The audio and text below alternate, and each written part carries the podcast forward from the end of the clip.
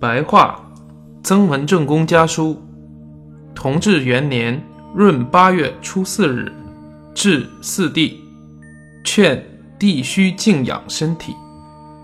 成帝左右，元、廷两支军队里出现瘟疫，到现在仍然蔓延。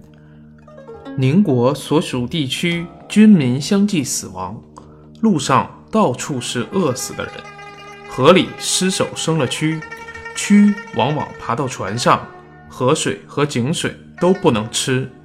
有能力的人在几百里以外用船装水吃，污秽的气味使人眼鼻。十个人中倒有八九个生病，真是天地间的大劫难。行军打仗遇到的奇苦啊！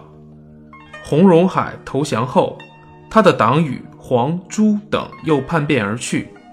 广德州既得又失，金柱关经常有敌窥伺，听说已征到三四万人，是深为忧虑的事儿。我心里悬念的就是这两个地区。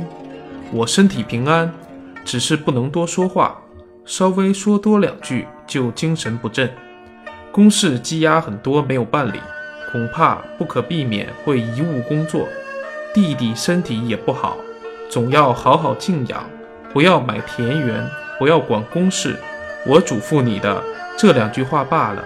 盛时常作衰时想，上场当念下场时。富贵人家不可不牢牢记住这两句话。